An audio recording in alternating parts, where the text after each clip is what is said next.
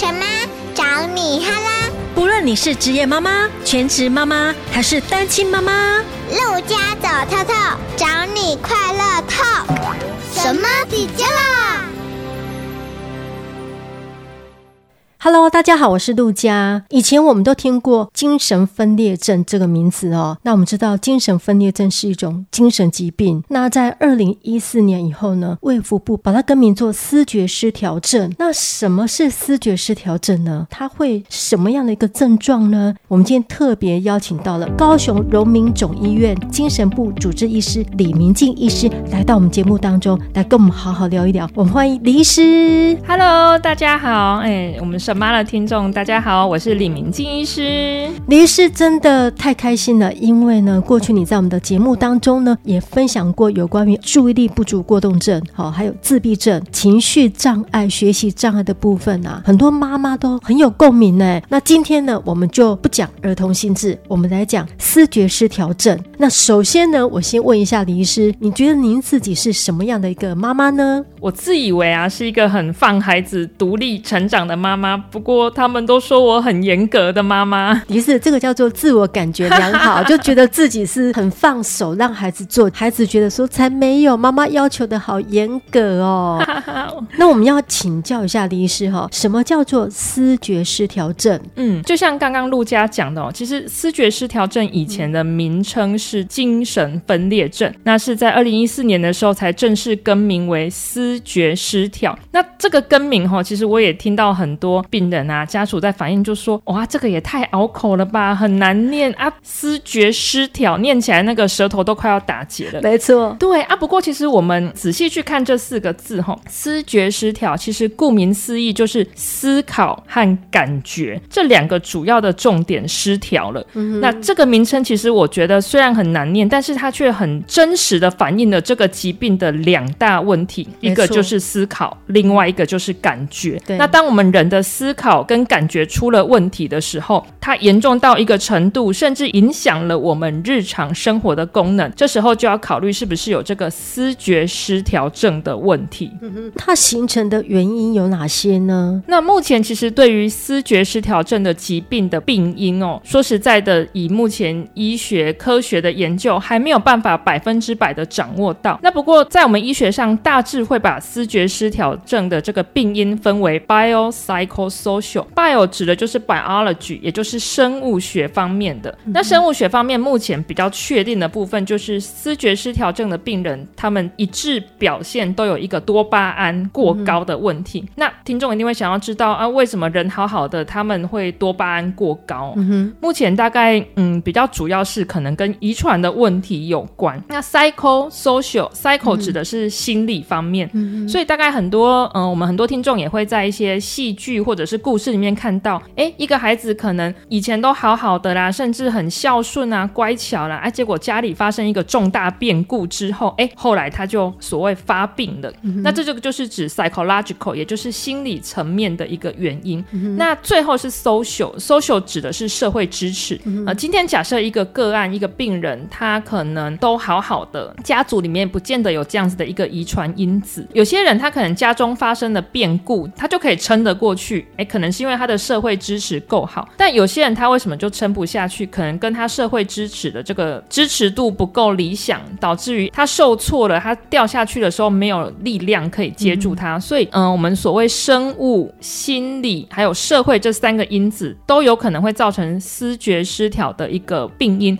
不过，目前科学证据上面还是觉得生物学这方面的因子是最主要的。你意思有没有可能压力呀、啊？他可能被家暴了？哎，没有错。陆家提到这个压力事件，就是我们会比较归属于在这个心理层面。嗯、呃，就像我刚刚其实可能没有讲得很清楚，就是比如说，呃、我们常也在新闻上面看到一些励志的故事啊、哦，什么幼时就父母双亡，由奶奶抚养，奶奶哦生活也很困难，或是奶奶也照顾自己都很困难。哎，那为什么有的人他就可以，好像后来走向一个很成功的典范？嗯、但其实我们常没有看到的，就是。那一些就此就他可能人生就跌下去了，甚至就生病了。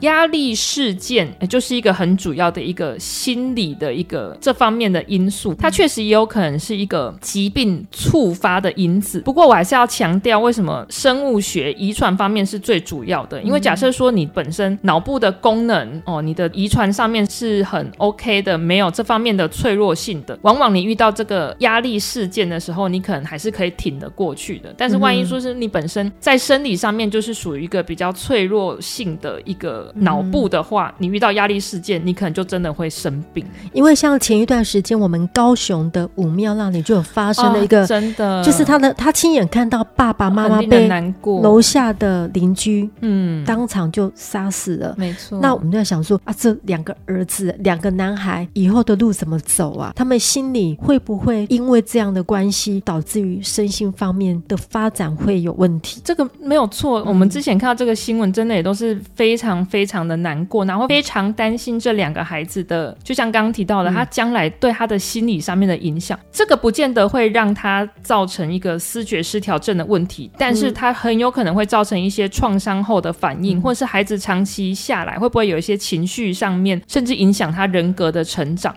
这个重大的压力因子，确实有可能是我们所谓的一个叫做触发他疾病发生的重要的一个原因。这个部分我们确实长期下来一定要持续去关注这两个孩子的一个身心发展的状况。所以我记得很快啊，就是社会局吧，那边应该就已经有找心理师哎来做关怀跟介入。这个及时的介入是很重要的，那长期的一个追踪也是很重要的。对，我觉得现在可能大家都会注意到这两个孩子，可是时间慢慢久了，可能大家就会淡忘掉了。对，因为可能很多新的别的事情又会分散大家的注意力。对，所以我觉得持续关怀这个很重要。没错，没错。对，那请问一下，您是思觉失调症的好发年龄大概是几岁啊？大家可能会蛮意外的哦。其实思觉失调症整体而言，它算是一个蛮早发的疾病。大多数的思觉失调在二十五岁之前就会并发，甚至男生更早，男生比女生更早哦。男生通常都在十到二十五岁左右就会发病，女生的话大概是在二十五岁左右，有的时候会到三十五岁。像我自己以前的住院病人，就曾经照顾有就是国中就发病的孩子哦，那真的也是蛮让人难过的。所以视觉失调整体而言算是一个蛮早发的疾病，九成以上的病人都是在五十五岁之前就会发病，那六十岁过后才发病的哦，非常非常的少哦。嗯，所以这个病会从可能儿童、青少年一直到成人到老人，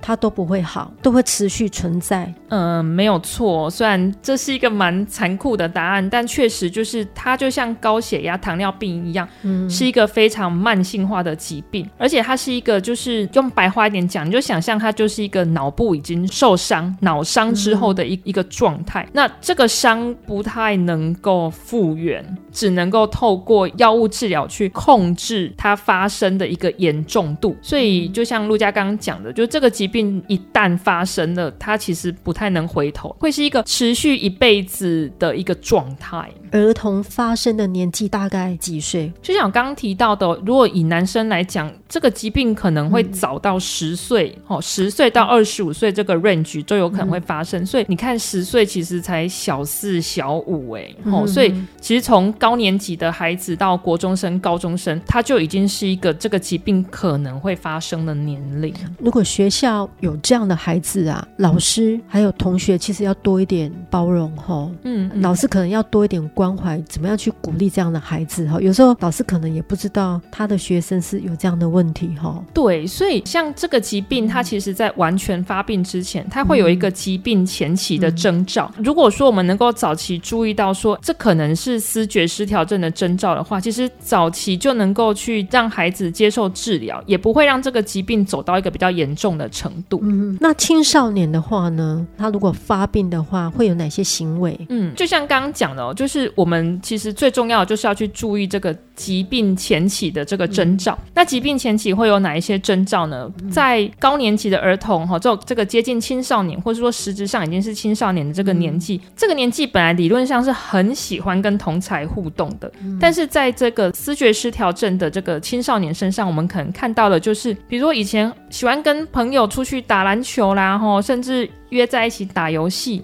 诶，他可能现在变得都不喜欢了，反而变得喜欢一个人哦，一个人关在房间里，可能看 YouTube。可能听音乐，就是做这一些不需要社会互动的一些行为。那这个行为跟他以前的个性是很不一样的。如果说我们要去观察是不是有这个疾病的征兆的话，可能可以从这一些变得比较社交退缩，好不喜欢跟人家互动，变得喜欢一个人关在房间里面，或者说情绪上面变得比较起起伏伏，比较不稳定。诶，这个是我们可以去注意到的部分。像思觉失调症的患者啊，会不会有一些自杀的行为啊，或者是说，嗯，会去伤害到别人？以前的人都叫精神分裂症嘛，对。然后很多家属或是身旁的朋友就很紧张，就会觉得他们会被伤害，嗯、还是会发生什么突然的状况，对，对不对？哦，我觉得陆家问到一个非常非常重要的问题，嗯、这个也是我今天诶就一直想要跟各位听众分享的。没有错，我们思觉失调症的病人、嗯、他。自伤、自杀的比例，呃，风险确实都比一般人来的高。但这背后其实是一个很悲伤的事情，是因为，呃，我们思觉失调症的病人刚有提到，他可能在思考跟感觉上有了异常的状况。那包括他可能会有一些被害的妄想，可能会有一些幻觉，包括就是明明旁边都没有人，但他就会听到有人在跟他讲话。嗯、那这个讲话的内容可能是不好的，比如说可能是骂他的，哦，骂他没有用。叫他去死，或者是威胁他的。那你想想看，今天我们一个假设，我们一个正常人，诶，你明明看旁边都没有人啊，怎么一直有声音在骂自己，甚至在威胁自己？你会不会觉得害怕？哦，那我们很多思觉失调的病人，他伤害自己，或者是伤害病人，其实背后都是基于这个幻听或者是妄想。在跟他讲一些不好的事情，在恐吓他。那他因为受不了了，他我，有些病人真的就是会跟我说，我到最后实在是受不了了，我就从楼上跳下去，因为我好想要结束这一切。哦、所以他们自伤自杀的这个风险确实比较高。可是你说是不是真的？他们就会很容易去伤害别人？其实，嗯、呃，国外有做过一些大型研究的统计，整体平均下来，他们就是说真的无缘无故、莫名其妙去对别人暴力的这个比例，其实跟一般人比起来是没有比较高的。嗯所以这个一定要跟大家强调，就是，哎，即使你身边邻居有这样子的亲友或什么的，呃，一般情况底下，他们并不会莫名其妙的就去攻击别人的。对，其实呃，李医师你讲的很有道理。其实我们都会被误导的。我相信卫福部为什么会改成思觉失调症，就是不要让这些人被贴标签。没错，好像他们有这种病的人会去伤害别人，其实没有，他们跟正常人一样。听李医师这样讲，我觉得他们伤害自己比例还比较高哎。哎，没有错，其实他们智商的那个风险是比较高，嗯、但你说真的去伤害到别人，其实没有比较多呢。嗯，嗯，那如何治疗有这种症状的人？要透过。什么方式？我知道一定要吃药，不能停药，没有错。就像刚刚提到，就是说我们今天治疗就是要对症下药嘛。嗯、那所谓对症下药，就是知道这个疾病的原因，我们就针对这个原因去处理。那刚刚有提到，其实思觉失调症它的病因三个：生物、心理跟社会。那其中生物学的这个多巴胺太多的这个原因，又是最主要的。所以吃药最大的目的就是去控制它的一个多巴胺，让它的多巴胺。不要过度活跃。那多巴胺如果不会过多的话，它就比较不会容易有这些幻听啊、妄想的症状。所以，好好的吃药、稳定的吃药、固定的吃药，绝对是这个疾病治疗里面最重要的一个角色。那不过，就像刚刚提到，就是说，其实除了生物学以外，心理、社会，呃，也是这个疾病它可能触发，或者是它会不会能不能去对抗这个疾病很重要的原因。所以，包括有的时候，如果说，哎，这个病人，好、哦，他因为这些幻听啊。已经有一些忧郁的情绪，想要伤害自己。诶，这个时候如果有心理治疗的介入，包括教他怎么样去对抗这个幻听，或者是教他怎么样去调节这个忧郁的情绪，其实也是很重要的。那最后是这个社会支持的问题。我们很多思觉失调的病人，他其实很可怜，他没有办法去分辨，诶，这是真的在跟我讲话还是幻听？那这时候如果身边的家家人朋友可以去帮忙他，哦，包括告诉他说没有，我们都没有听到，所以你不要相信，哦，那个就是假的。那个是你脑袋里面的多巴胺在作怪，你不要去理他。哎，其实我们的病人他就比较能够去做这样的区分，他自己的情绪也比较能够稳定下来。所以社会支持包括就是教育他身边的朋友怎么样去帮忙他，就是去了解这个疾病，去怎么跟这个疾病共处。所以生物、社会、心理这三者其实都是缺一不可的。我曾经有听到一个真实的案例，就是有一个长辈，他就是看到。那个空中有绳子可以爬上去，他在做那个爬绳子的动作。嗯，这个应该就是那个视觉 失调症。然后我们有时候在路上有看到很多人在自言自语，啊、自言自语，没错，那个对不对？然后他，可能，你就他明明明没有在讲电话，也没有戴耳机，然后他就一直自言自语。对，这个也有可能，对不对？对，这个就是刚刚讲到的那个幻听的问题。那刚好讲到这个，我也想要补充一下，就是视觉失调症常见的一些症状呢。对。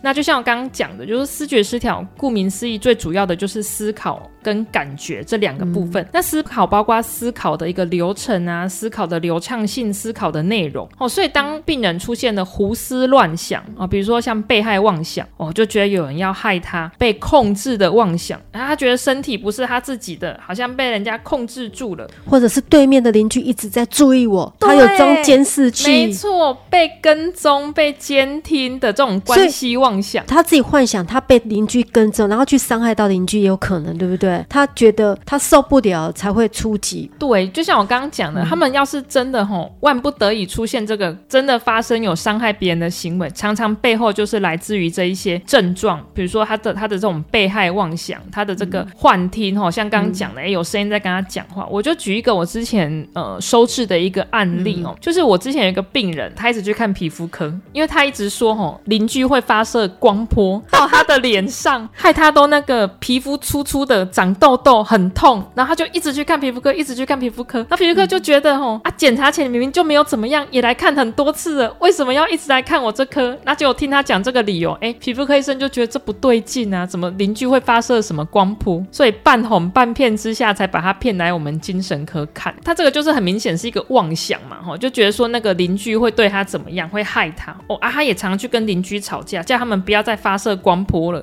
然后还把自己家的那个墙吼，就是越填越厚，因为他想要阻挡那个光波。嗯，那住院之后，我就跟他讲说，不是啊，为什么邻居要这样害你？这这是有什么特别的原因吗？他也很可爱，他就跟我讲说，我偷偷跟你讲。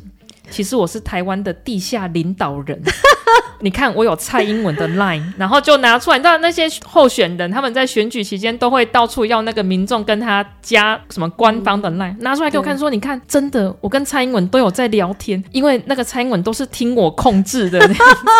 他们的那个妄想内容哦，有时候真的是五花八门啊，很有趣。可是当这些东西变成是他跟邻居啦吼之间的一个对立，他觉得他被害的时候，哎，有时候他那个行为就会可能会去伤害或影响到别人。嗯，思觉失调症啊，其实他会有一些忧郁症的成分在里面，对不对？所以有时候会不会也被人家误以为他有忧郁症？没有错，包括我像我刚刚讲的，有时候是那个妄想幻听，嗯，已经让他的生活有。点扛不住，他就会觉得，我就想好好的过日子，你为什么要一直骂我啊？我又没有怎么样，为什么那个邻居要一直针对我？所以，我们很多思觉失调的患者，他是基于这个症状的影响，然后一直控制不好之后。他就衍生出了忧郁的问题，因为他会觉得我已经做我能够做的，我也没有要去害人，为什么邻居要一直害我，一直针对我？为什么那个呃外太空要一直监视我、监听我这样？那所以就激发了这个忧郁的问题，这是一种。临床上也有另外一种状况哦，现在还是叫做情感性的分裂症，就是说合并过去的这个精神分裂跟情绪的问题，嘿，情感性的分裂症就是有一些病人，他同时又有这些幻听妄想。但同时可能又有忧郁甚至躁郁的问题，所以这个有时候是会并存在同一个病人身上的，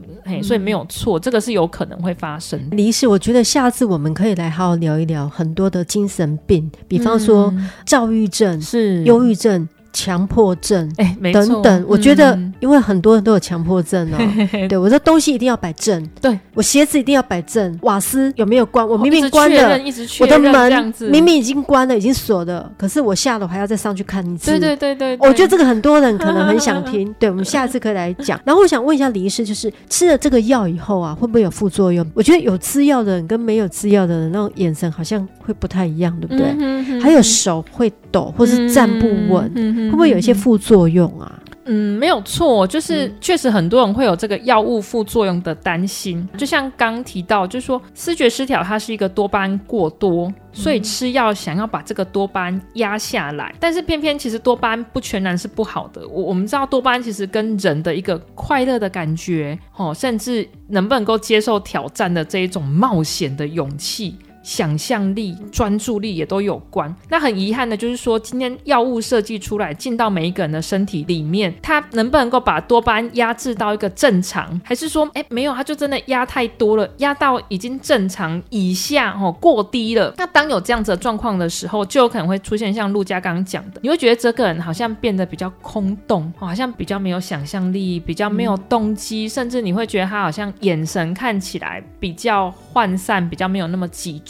那这个就是目前医学上面我觉得还没有办法突破的，就是药物确实控制了多巴胺，可是能不能够控制在刚刚好哦，还是不小心就过低了？哎，它就有可能有一些这个副作用的问题出来。那刚刚有提到就是说，哎，那有些会说手抖啦，吼，或者是说还有一些呃其他的问题，因为思觉失调这个疾病也非常久了，所以现在可以用来治疗思觉失调的药物哦，光在台湾健保核准的可能就一二十种跑不掉。那不同的药。它作用的机转不一样，所以它的作用强度衍生出来的副作用也不同。现在手抖的这个问题，在现在我们目前现有还有使用的药物上面，应该发生的机会已经降到很低了。但是还是可能会有一些其他的问题，比如说嗜睡，我们还是有一些药物它也会有一些嗜睡的问题。那有一些药物会有心悸的问题，有一些药物的副作用是会有。三高的问题，诶，有一类的药物吃了，确实就让病人比较容易可能会有胆固醇、糖尿病等等的一些衍生的影响。那这个都是我们在用药上面需要考量。比如说，诶，今天如果门诊进来一个病人，他就已经体重过重了，可能我药物上面就要帮他选择，就是比较不会有三高副作用的一些药物这样子。其实这个让我想到，有一些孩子有 ADHD 注意力不足过动症，然后很多妈妈担心吃了以后会抹杀他的创意。嗯，他虽然稳定性会很够，嗯，可是它变得就是没有那么大的创意了，会有有这样的情形吗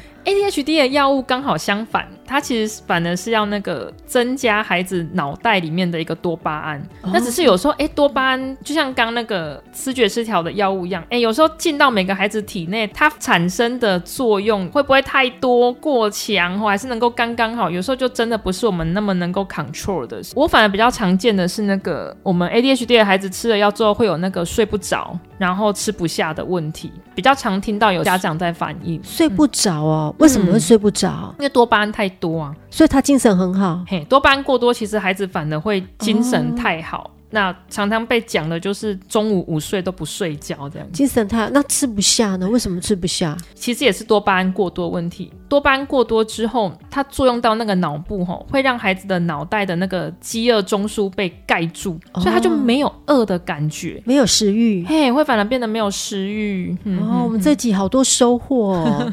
思觉失调症的人是不是我们要鼓励他多去接触社会啊？嗯，不要一直窝在家里面。那可能给他一些比较不是压力那么大的工作，嗯哼，他还是要走出去啊。嗯、他如果关在家里面，是不是越来越严重？但是他如果接触外面的人，不要太闲，是不是比较不会胡思乱想啊？对，就是说我们思觉失调的病人哦，刚有提到他其实在早年发病的时候，会以幻听、妄想，然后混乱的行为啦、胡言乱语表现为主，但这个疾病他每次发病对脑部就是一次的伤害。那长期下来，当我们这个思觉失调的病人渐渐变成慢性化之后，他们表现出来的是负性症状哦。这个负就是那个负负得正的负。